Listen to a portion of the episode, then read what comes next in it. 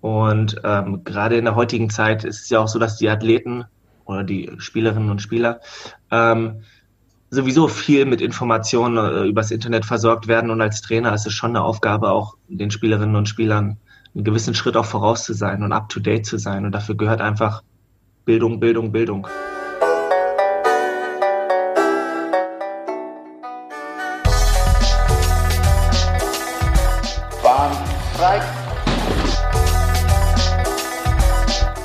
Komm, dampf nochmal. Der Erfolg hat viele Gesichter, der Misserfolg nur eins. Glaube ich auch das, wo der Trainerberuf momentan steht.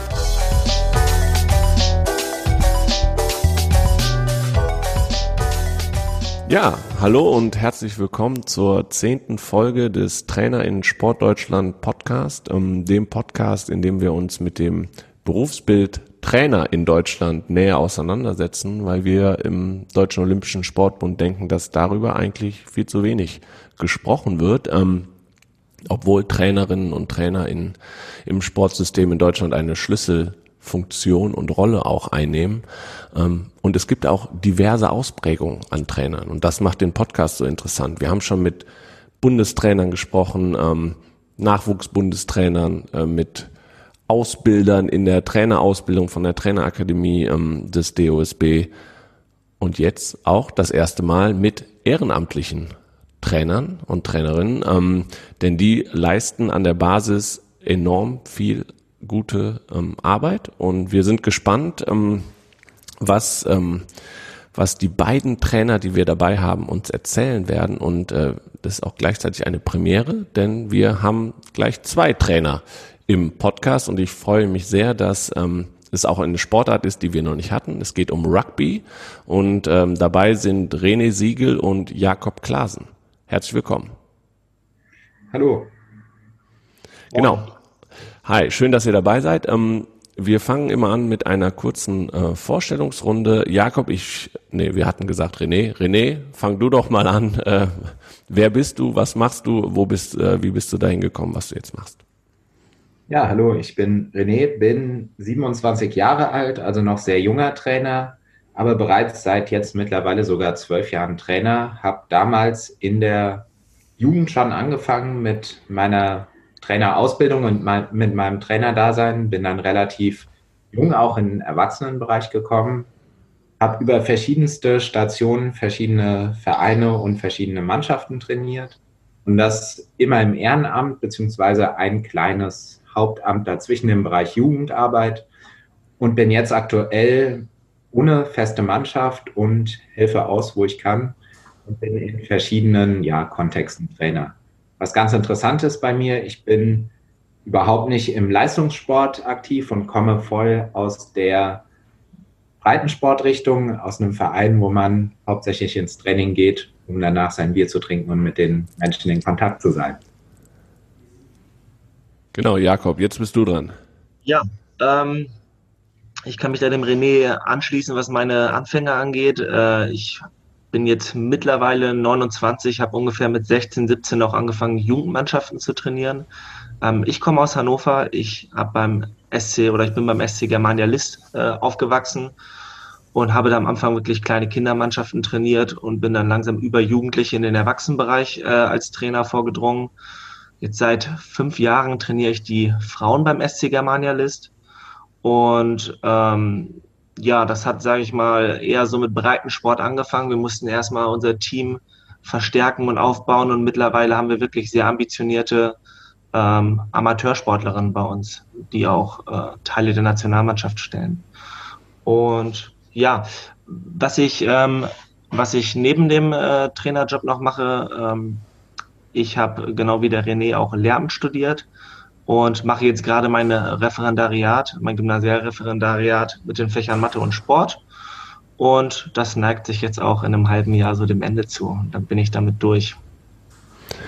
Äh, die Frage ist, warum haben wir diesmal ähm, zwei Trainer dabei? Ähm, ihr habt uns geschrieben, wir hatten in unserer Facebook-Gruppe einen Aufruf gemacht, ähm, Trainer in Sportdeutschland, ähm, dass wir gerne ehrenamtliche Trainerinnen und Trainer mal interviewen wollen. Ihr habt euch gemeldet, denn ihr habt euch irgendwo kennengelernt und habt dann auch zusätzlich in einer in derselben WG gewohnt. Das ist aktuell nicht mehr der Fall, aber ähm, erzählt doch mal darüber, wie ihr euch kennengelernt habt.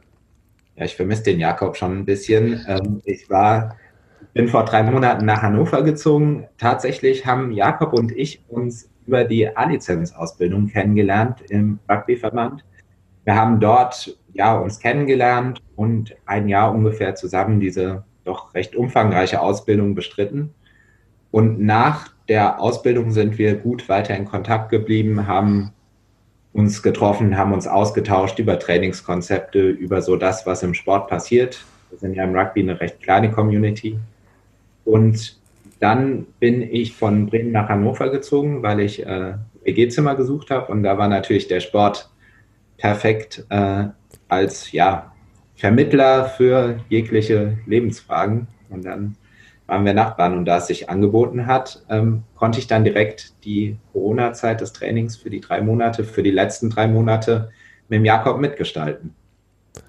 Jetzt ist das, ähm, ihr habt euch bei uns vorgestellt und das Spannende an euch, finde ich, ist, ihr habt eigentlich unterschiedliche ähm, Wege seid ihr gegangen, auch als als Spieler. René, du eher, eher Breitensport, Rugby, wenn ich das so sagen darf. Ähm, Jakob, du hast das schon leistungsmäßig ähm, betrieben, warst in der Bundesliga nachher auch aktiv als Spieler, Nationalmannschaft sogar, richtig?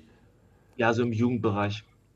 Genau, aber wie ist es denn, wenn ihr über euch über Rugby unterhaltet? Seid ihr dann trotzdem auf, auf einer Linie? Ihr habt geschrieben, dass das ja, wenn ihr sogar als Tandem quasi ähm, trainiert habt, ähm, seid ihr euch da irgendwie in die Quere gekommen oder ähm, passt das soweit, Jakob? Ja, du hast es schon angesprochen. Ähm, die Grundvoraussetzungen sind erstmal so ein bisschen verschieden, aber ich denke, uns verbindet doch sehr viel.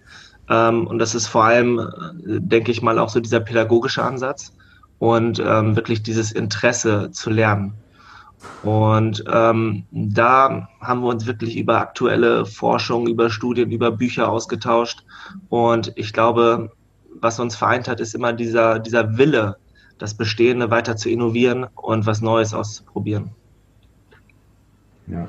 Also ich fand es auch immer ganz witzig, denn als ich dann mit Jakob zusammen trainiert habe, ich hatte den direkten Vergleich natürlich immer mit dem Heimatverein in Mainz, der mich sehr geprägt hat. Und dann sind oft grundverschiedene Voraussetzungen dann doch gegeben, während äh, Jakob über Jahrzehnte oder Jahre zumindest mit Spielern und Spielerinnen arbeitet, die gute Sportler sind, die gute sportliche Voraussetzungen haben, ist es natürlich bei mir in meinem Umfeld immer das gewesen, dass ich aus den vorhandenen Fähigkeiten das ja Beste machen musste. Das sind viele Quereinsteiger, viele Menschen, die lange keinen Sport gemacht haben und dann durch einen Irlandaufenthalt, durch einen Neuseelandaufenthalt mit dem Sport erst in Kontakt kommen.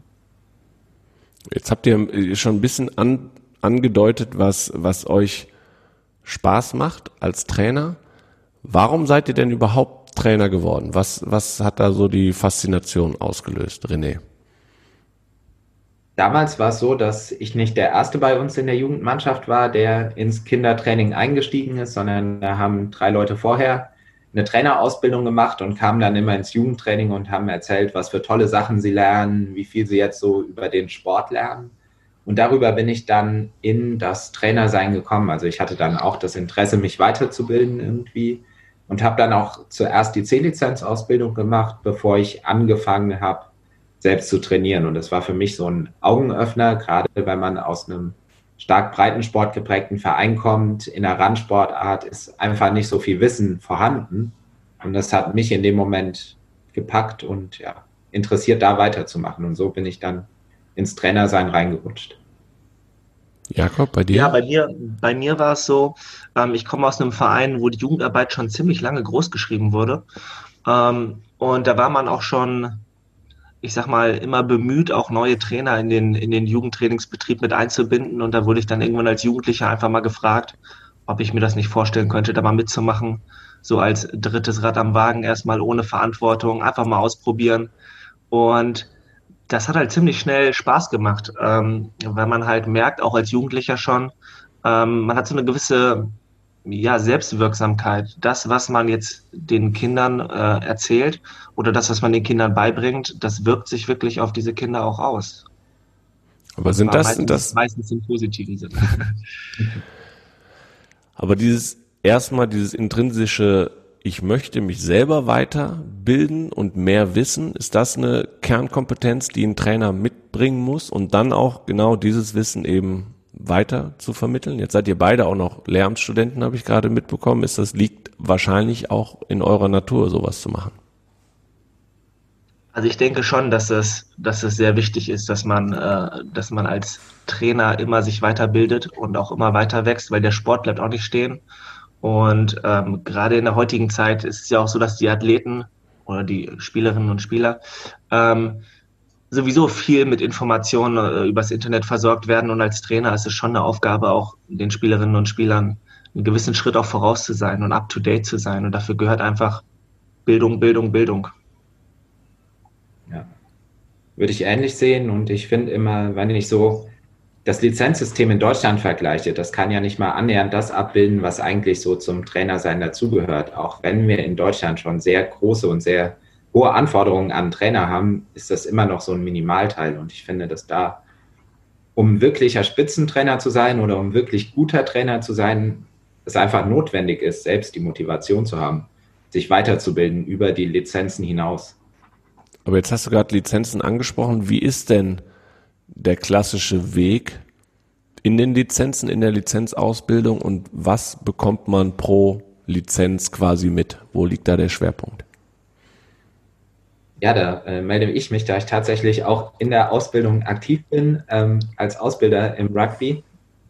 Die C-Lizenz ist zumindest, was das Sportartspezifische im Rugby angeht, sehr viel Basiswissenvermittlung. Da wir eine Randsportart sind, müssen die technischen Feinheiten erlernt werden, muss auch die Trainingsmethodik erlernt werden. Und da haben wir ein sehr niedriges Level an Trainern, die da aktiv sind. Wenn man das wahrscheinlich mit dem Wissen eines Fußballtrainers über Fußball vergleicht, haben wir da tendenziell eher wenig wissen. Ähm, in der B-Lizenz geht es dann so um Teamgefüge, ein Team besser machen. Und in der A-Lizenz, das geht dann ganz klar in Richtung Spitzensport, dass man praktisch mit einem Trainerteam arbeitet und dann auch wirklich in Richtung Vereinskonzepte geht, bisschen sportwissenschaftlicher nochmal tiefer eintaucht. Das waren die Inhalte, die wir gelehrt bekommen haben oder mit denen wir gearbeitet haben. Wie lange dauert das ungefähr, so ein Weg? Von C bis A-Lizenz. Bei mir waren es zehn Jahre, neun Jahre. Jakob, bei dir ging das ein bisschen schneller, oder? Ja, sagen wir so, ich habe früh mit C angefangen und dann äh, lange mich selber weitergebildet. Und dann jetzt in den letzten Jahren äh, relativ äh, am Stück B und A gemacht. Ähm, ich glaube, man kann diese Frage auch nicht so pauschal beantworten. Das ist wirklich von der Person abhängig. Äh, einige sollten sich vielleicht länger Zeit nehmen für diese Lizenzen, andere bringen vielleicht schon viel mit und können diese Lizenzen auch schneller machen. Ähm, ja. Aber ist das Angebot denn im, im Verband so, ähm, es gibt jetzt pro Jahr so und so viel Ausbildungslehrgänge oder ähm, wie sieht das aus? Oder ist eine B-Lizenz, äh, geht immer über zwei Jahre oder wie kann ich mir das pro Lizenz vorstellen? Ja, also bei uns geht die B-Lizenz ungefähr ein Jahr und die A-Lizenz ist auch ein Jahr und für die C-Lizenz werden zwei Jahre angedacht oder zwei Jahre vorgeschrieben. Also das ist auch die Gültigkeit der Lizenzstufen. Ich selbst habe meine B-Lizenz direkt nach der A-Lizenz gemacht, also hatte meine A-Lizenz ein Jahr lang und dann die B-Lizenz direkt drangehangen. Würde ich allerdings keine keinem empfehlen, denn wenn ich so rückblickend da drauf schaue, habe ich in der B-Lizenz relativ wenig mitnehmen können, weil das Wissen aus der A-Lizenz gar nicht so verankert war oder auch gar nicht erprobt war und dann direkt die nächste. Äh, stopp mal ganz kurz, René. Du sagst gerade, dass du die A-Lizenz vor der B-Lizenz gemacht hast. Du meinst C, ne? Ich glaube, das müssen wir noch einmal. Der B-Lizenz. Ja. Ja. Also bei mir ist es so, dass ich die C-Lizenz vor der B-Lizenz gemacht habe und genau ein Jahr dazwischen war was die Mindestdauer ist, hat sich toll angefühlt, als 17-, 18-Jähriger bereits die B-Lizenz zu haben. Nur viel mehr als fürs Ego hat es mir rückblickend dann doch nicht gebracht, weil ich das gar nicht verstanden habe, welche Inhalte das sind oder das gar nicht so tief durchdringen konnte. Und jetzt, wo ich in der Ausbildung tätig bin, mir erst nochmal die kompletten B-Inhalte und auch vor der A-Lizenz die kompletten B-Lizenz-Inhalte selbst nochmal aneignen musste, vertiefen musste und verstehen musste. Da ist leider dann ganz viel ja, auf der Strecke geblieben. Wie ähm, sieht denn so eine Lizenzausbildung aus? Gibt es Präsenzphasen, gibt es Lehrgänge oder wird viel auch, wie wir uns jetzt hier zusammen ähm, sitzen über, über Zoom und in der letzten Zeit äh, in Corona viel auch digital gelehrt und gelernt wird? Ähm, wie sieht das aus? Ja, René, mach du mal weiter. Du bist der Fachmann.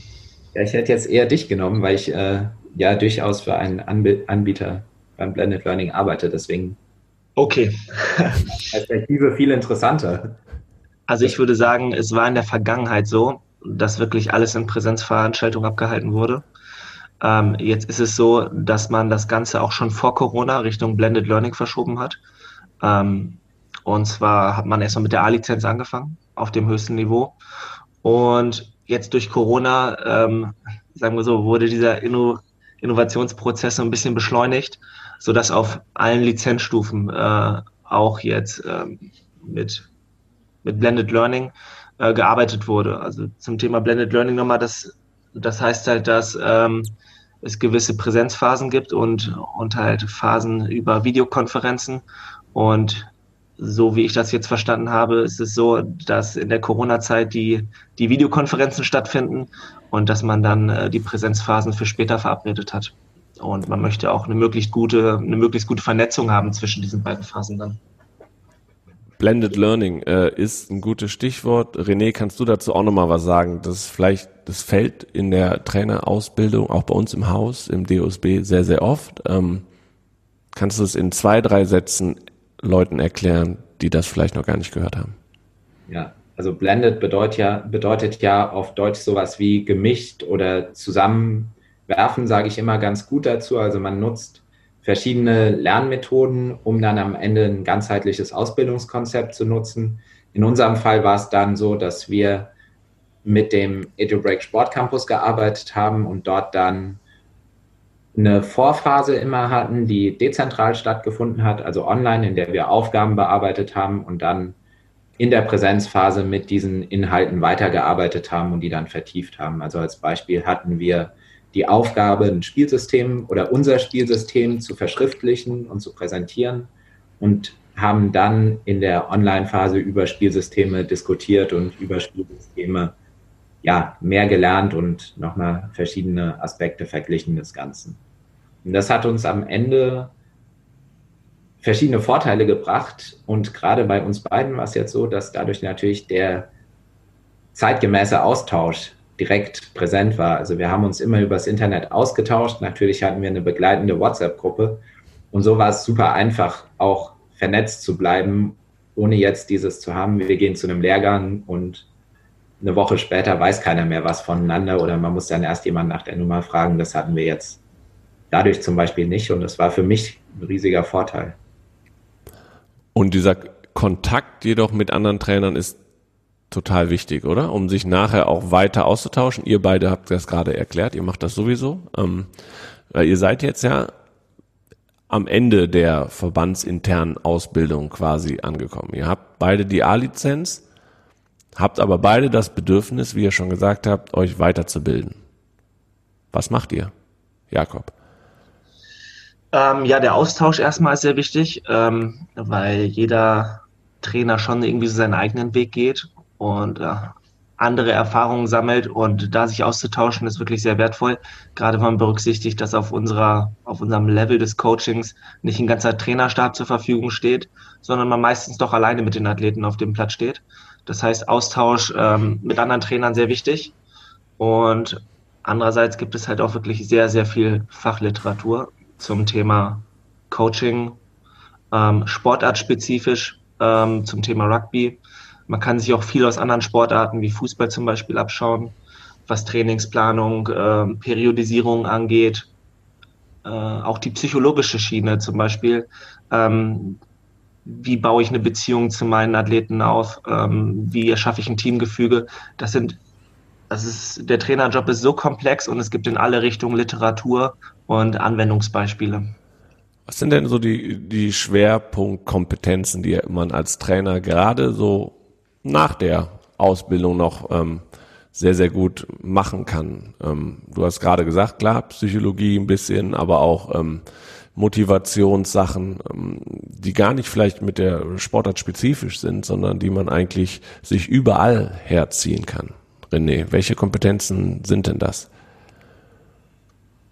Welche sind es nicht? Also ich habe äh, viel in letzter Zeit drüber nachgedacht, was ich eigentlich wissen will oder was mir noch fehlt, um ein super guter Trainer zu sein. Und da gibt es bestimmt in jedem Bereich, also gerade was sozial angeht, was auch einfach das Fachliche angeht, gibt es noch so viele verschiedene blinde Flecken aus meiner Sicht. Und auch Trainingsmethodik ist ganz, ganz groß. Und ich kenne ja das äh, Kompetenzmodell vom DOSB und da gehe ich voll mit einher, dass das gar nicht ja, groß genug sein könnte eigentlich, was man als Trainer können muss. Und dann geht es natürlich auch wieder in die verschiedenen Sportarten. Im Rugby ist es dann natürlich ein bisschen mehr noch so dieses Soziale, dieses Teambildende, während es dann beispielsweise habe ich mich gestern mit einem Darts-Trainer unterhalten, der natürlich sehr im Gespräch mit seinen Spielerinnen und Spielern oder Sportlerinnen und Sportlern ist, die dann sehr viel ja, für ihre Konzentration tun und sehr viel dort arbeiten.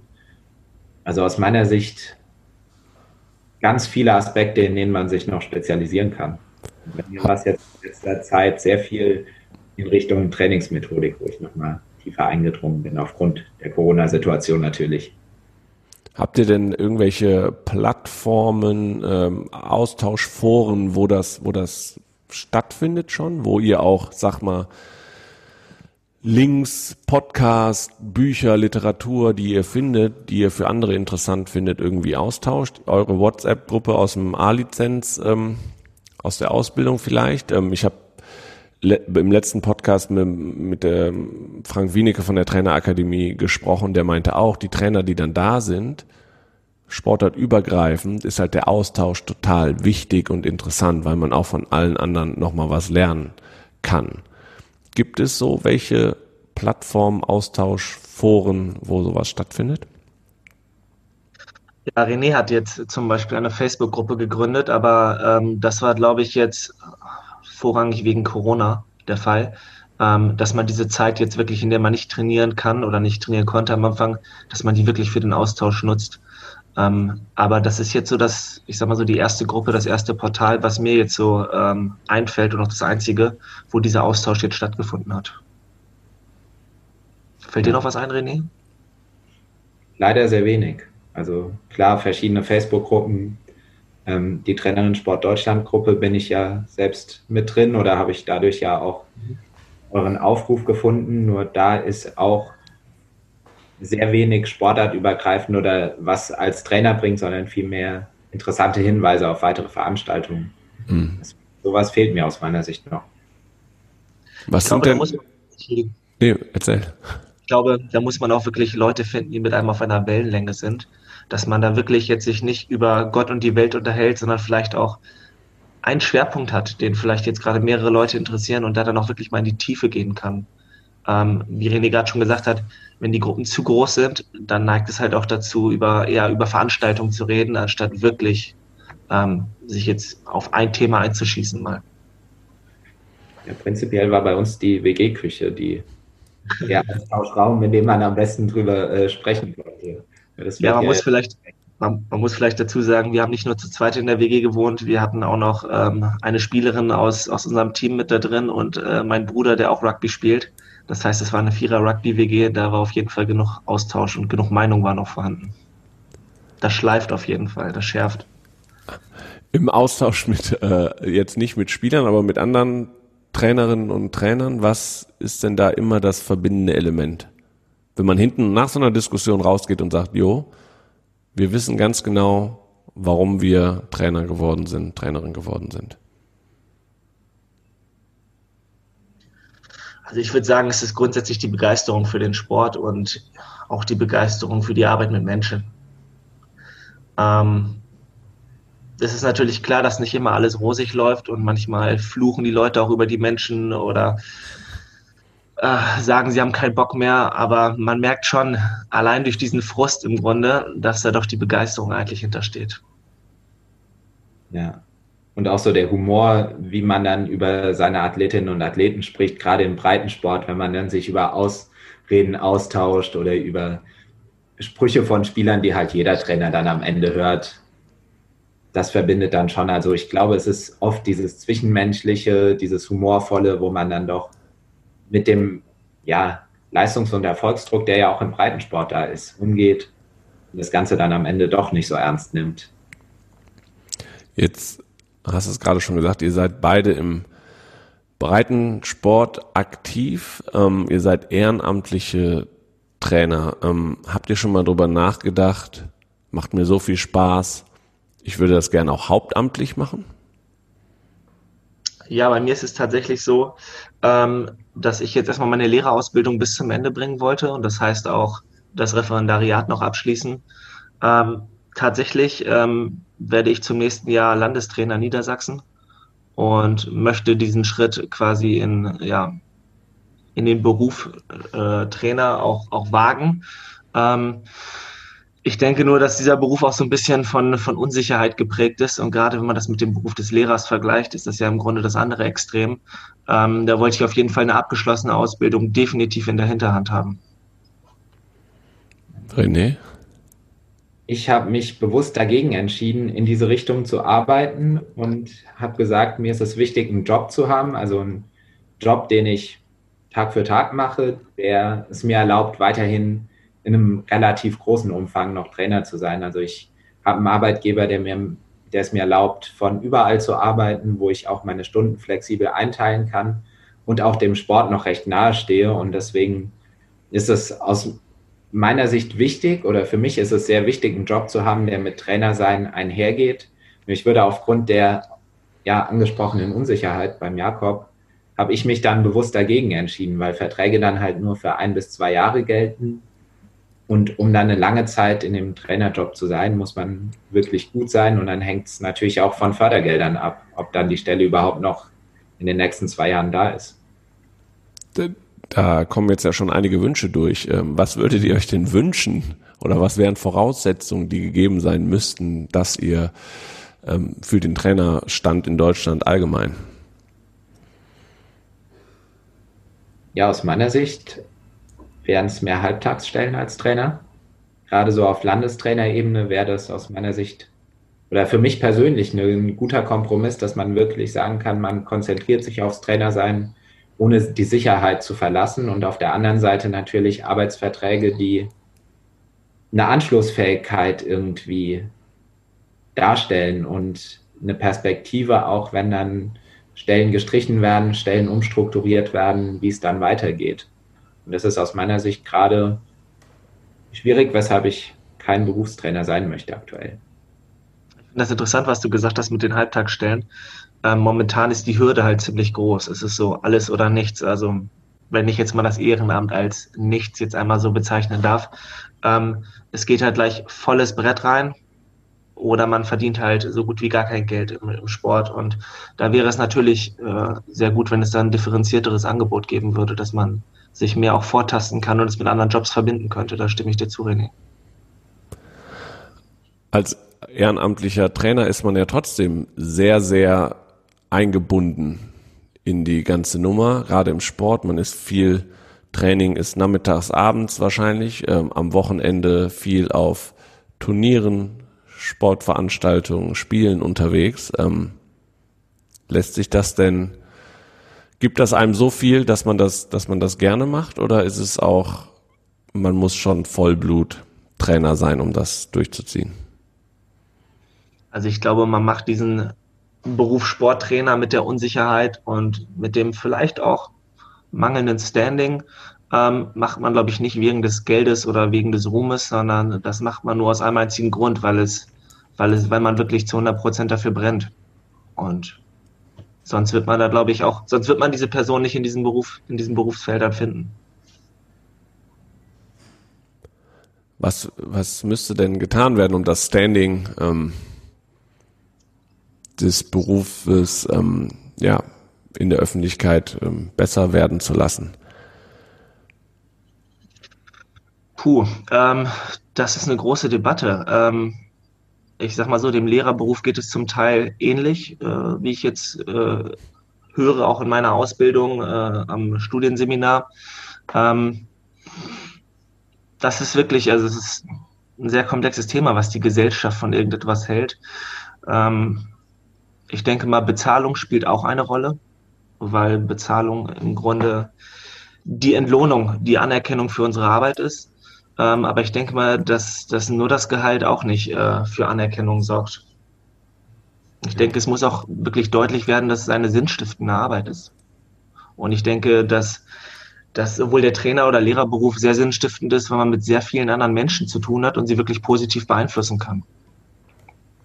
Wir haben ja in Deutschland diese tolle Sache des Ehrenamts, die ja viel Spaß macht, viel Freude bringt und auch gesellschaftlich eine ganz hohe Funktion hat. Nur am Ende bedeutet das ja auch, dass irgendwie jeder Trainer sein kann, der es möchte und sich da hinstellt und vielleicht eine Kindersportgruppe übernimmt. Wie gut er das macht, sei dann erstmal dahingestellt. Und so kommt aus meiner Sicht ganz schnell auf dieses, ja, kann ja eigentlich jeder, warum sollten wir dir jetzt Geld dafür geben? Und oft wird ja auch gar nicht so der Unterschied zwischen einem gut ausgebildeten Trainer, der sehr, sehr viel Arbeit auch im Hintergrund macht, und einem Trainer, der vielleicht nicht so gut ausgebildet ist und sich vielleicht nicht so viele Gedanken macht, nicht so viel Wissen hat, gar nicht sichtbar. Und da ist es immer schwierig, dann auch diesen Übergang zwischen Ehrenamt, Nebenamt, Hauptamt zu schaffen. Also wo ist es jetzt Geld wert, wo ist es kein Geld wert? Und dann natürlich die Frage, was ist mit dem Vorstand, was ist mit dem Kassenwart im Verein und da ja, es ist immer eine schwierige Gratwanderung zwischen Geld und kein Geld für Trainer sein. Ja, aber Anerkennung finde ich ist, Jakob, du hast gerade gesagt, in der breiten Öffentlichkeit ist es natürlich ein sehr, sehr schwieriges Thema. Aber man hat aus meiner äh, Sport- und auch äh, Schülervergangenheit natürlich schon Lehrer, genauso wie, wie Trainer, wo man sagt, jo, der hat mich persönlich auch weitergebracht und auch geprägt? Und ist das in eurer Trainerlaufbahn auch so gewesen oder in eurer Spielerlaufbahn auch so gewesen, dass ihr gesagt habt, okay, der Trainer das und dann auch den Punkt gegeben, okay, dann möchte ich auch Trainer sein, weil ich merke, cool, ich, ich habe was, habe jemanden, der, ähm, der mir wirklich was vermittelt hat und der mir was auf den Weg gegeben hat. Und das ist eigentlich eine sehr, sehr schöne Sache und die bekommen ja ihre Anerkennung dann in dem kleinen, in dem kleinen Kreis als Klasse oder als Mannschaft oder im ganzen Verein. Ähm, ja, das stimmt auf jeden Fall, was du sagst. Ähm, ich denke mir auch, dass das, dass das ein Antrieb sein kann, äh, dann selber Trainer zu werden, dass man sagt, wow, das, was ich erlebt habe, da möchte ich jetzt auch das andere das erleben.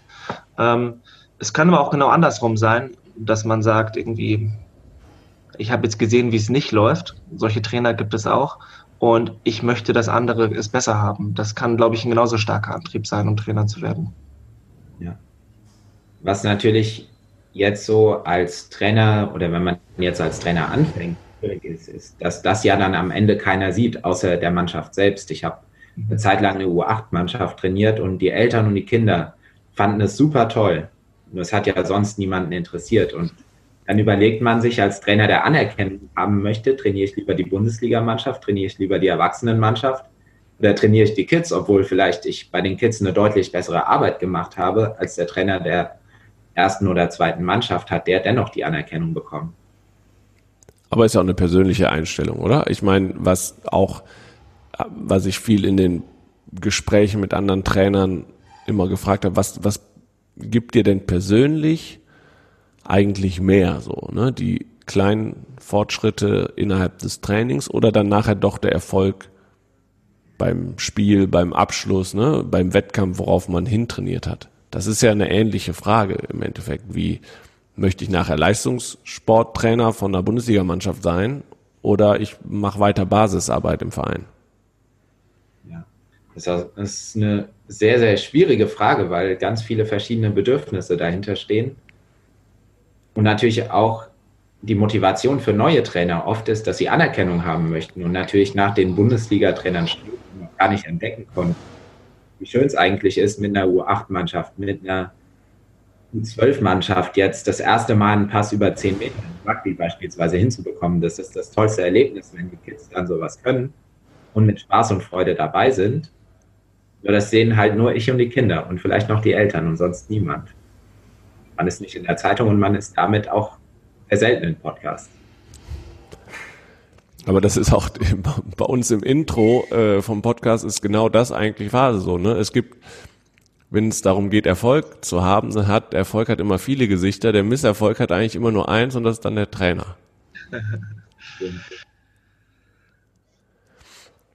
Ja, ähm, wir kommen ähm, fast auch schon zum Abschluss unseres ähm, Gespräches. Ähm, was würdet ihr euch denn wünschen äh, im Bereich Trainer, im Bereich von mir ist auch sportartspezifisch im, im Rugby? Ähm, was müsste sich ändern, dass es, ähm, ja, dass es weitergeht, dass es vorangeht im, in Sachen Trainer in eurer Sportart? Also ich glaube, wir müssen in der Sportart wie Rugby erstmal ganz, ganz viel Arbeit äh, an der Basis äh, leisten und wirklich in die Breite arbeiten. Ähm, dafür ist es auch enorm wichtig, dass wir ähm, genug Schiedsrichter, genug Trainer, also genug Ehrenamtliche haben, damit der ganze Betrieb überhaupt äh, laufen kann. Auf der anderen Seite ist es aber auch wichtig, dass wir ähm, unsere Trainer auch im, im Jugendbereich, auch an der untersten, äh, an der Wurzel ausbilden, dass wir da kompetente Trainer haben. Und wenn wir von kompetenten Trainern sprechen, dann heißt das eben nicht, dass sie irgendwie eine Bundesligamannschaft führen können, sondern heißt es, dass sie der Altersklasse, in der sie tätig sind, dass sie da erfolgreich sind. Und äh, das Gesicht des Erfolges im, im Kinderrugby ist halt ein lächelndes Gesicht und nicht unbedingt der, der große Pokal. Und da müssen wir halt wirklich dafür sorgen, dass wir unsere Trainer wirklich flächendeckend in Deutschland gut ausbilden. Da würde ich dir auf jeden Fall zustimmen. Und aus meiner Sicht ist es ganz wichtig, so einen kleinen Switch im Mindset hinzubekommen von Trainerausbildung geht schnell und jetzt habe ich die C-Lizenz und bin C-Lizenz-Trainer hinzu. Ich habe zehn Jahre Entwicklung vor mir. Ich habe zwölf Jahre Entwicklung mit meinen Spielern vor mir. Denn guter Trainer sein, guter Spieler sein braucht Zeit, braucht ewig viel Zeit und manche kommen auch niemals dahin. Nur dass diese Lizenzen gar nicht mehr so der Stempel sind, sondern einfach nur was Formelles, was im Sportsystem sein muss, was eine Berechtigung hat nur immer noch kein Qualitätskriterium für einen guten Trainer ist. Okay, dann zum Abschluss noch. Was habt ihr beide denn als Trainer oder insgesamt beim Sport gelernt, was ihr mit ins normale Leben, ins Berufsleben wunderbar übertragen könnt? Ja, René, du fängst an. Bei mir ist es, dass Fehler machen voll in Ordnung ist und es Entwicklungszeit braucht. Das sind zwei Dinge, die mir im Job viel geholfen haben und die auch in der Bewertung, im Umgang mit anderen Menschen, mit Handlungen extrem wichtig sind, die ich in meinen, ja, in meiner doch recht langen Trainerlaufbahn für mein Alter gelernt habe. Jakob? Ja, ähm, ich habe auf jeden Fall äh, im Umgang mit Gruppen gemerkt, dass die Beziehungsebene enorm wichtig ist äh, zu seinen Spielerinnen und Spielern wenn man eine gute Beziehung hat, dann läuft vieles, vieles leichter. Es gibt weniger Konflikte, ähm, es wird mehr gelernt. Das ist die eine Sache, denke ich, die sich auch generell aufs Leben übertragen lässt. Ähm, und die zweite Sache ist, je tiefer man irgendwie in, ein, in eine Materie eintaucht, ob es jetzt Rugby oder irgendwas anderes ist, desto mehr merkt man eigentlich, dass das Ganze so komplex ist, dass man eigentlich gar nicht, gar nicht so viel wirklich festmachen kann. Äh, da gibt es ja dieses berühmte Zitat, ich weiß, dass ich nichts weiß. Das wird immer mehr deutlich, je tiefer ich im Grunde in die Materie eindringe. Und damit muss man klarkommen, dass man nicht alles weiß. Okay, ähm, damit wir aber mehr wissen, dafür haben wir diesen Podcast und ähm, ich bedanke mich ganz, ganz doll bei euch beiden, dass ihr die Zeit gefunden habt, äh, mit uns, ähm, mit mir darüber zu sprechen, über eure ähm, ja, Faszination am Trainer sein, warum ihr, warum ihr das macht, warum ihr auch jetzt zwei verschiedene Wege einschlagt. Die fand ich total ähm, spannend. Ihr kommt aus unterschiedlichen, eine Sportart, aber ein bisschen unterschiedlich geprägt, habt euch gefunden, tauscht euch ähm, sehr, sehr gut aus, was zeigt, ähm, was das Verbindende am Trainer sein ist, auch wenn man dann nachher wieder unterschiedliche Wege geht, nicht mehr in derselben WG wohnt und jeden Abend sich dann ähm, austauschen kann, auch wenn man das ähm, vermisst. Ich glaube, was wir mitgenommen haben, ist, dass man, dass der Austausch extrem wichtig ist, voneinander auch ähm, zu lernen, auch wenn man unterschiedliche Herangehensweise und Wege auch findet, ist es trotzdem enorm wichtig, gerade im Trainerberuf, ähm, da sich weiterzubilden und sich weiterhin auszutauschen. Vielen Dank, dass ihr dabei wart. Vielen Dank. Ja, vielen Dank, dass wir eingeladen wurden. Genau, und äh, vielen Dank auch an alle Zuhörerinnen und Zuhörer da draußen. Ähm, wenn euch der Podcast gefällt, dann abonniert ihn natürlich und ähm, gebt ihm so viele Sterne, wie es geht auf den verschiedenen Plattformen und sprecht auch drüber und teilt ihn so viel es geht in euren Communities. Ähm, ich glaube, damit machen wir einen kleinen Schritt dazu, dass ähm, dass die Leute da draußen wissen, was Trainer eigentlich alles können, was sie für Kompetenzen mitbringen und dann Schritt für Schritt auch ähm, mehr bessere Wahrnehmung genießen, ähm, was, den, was das Berufsbild angeht.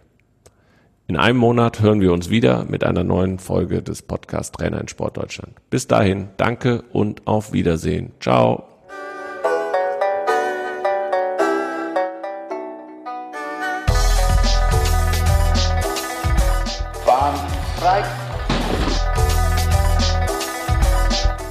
Verdammt nochmal! Der Erfolg hat viele Gesichter, der Misserfolg nur eins. Glaube ich auch das, wo der Trainerberuf momentan steht.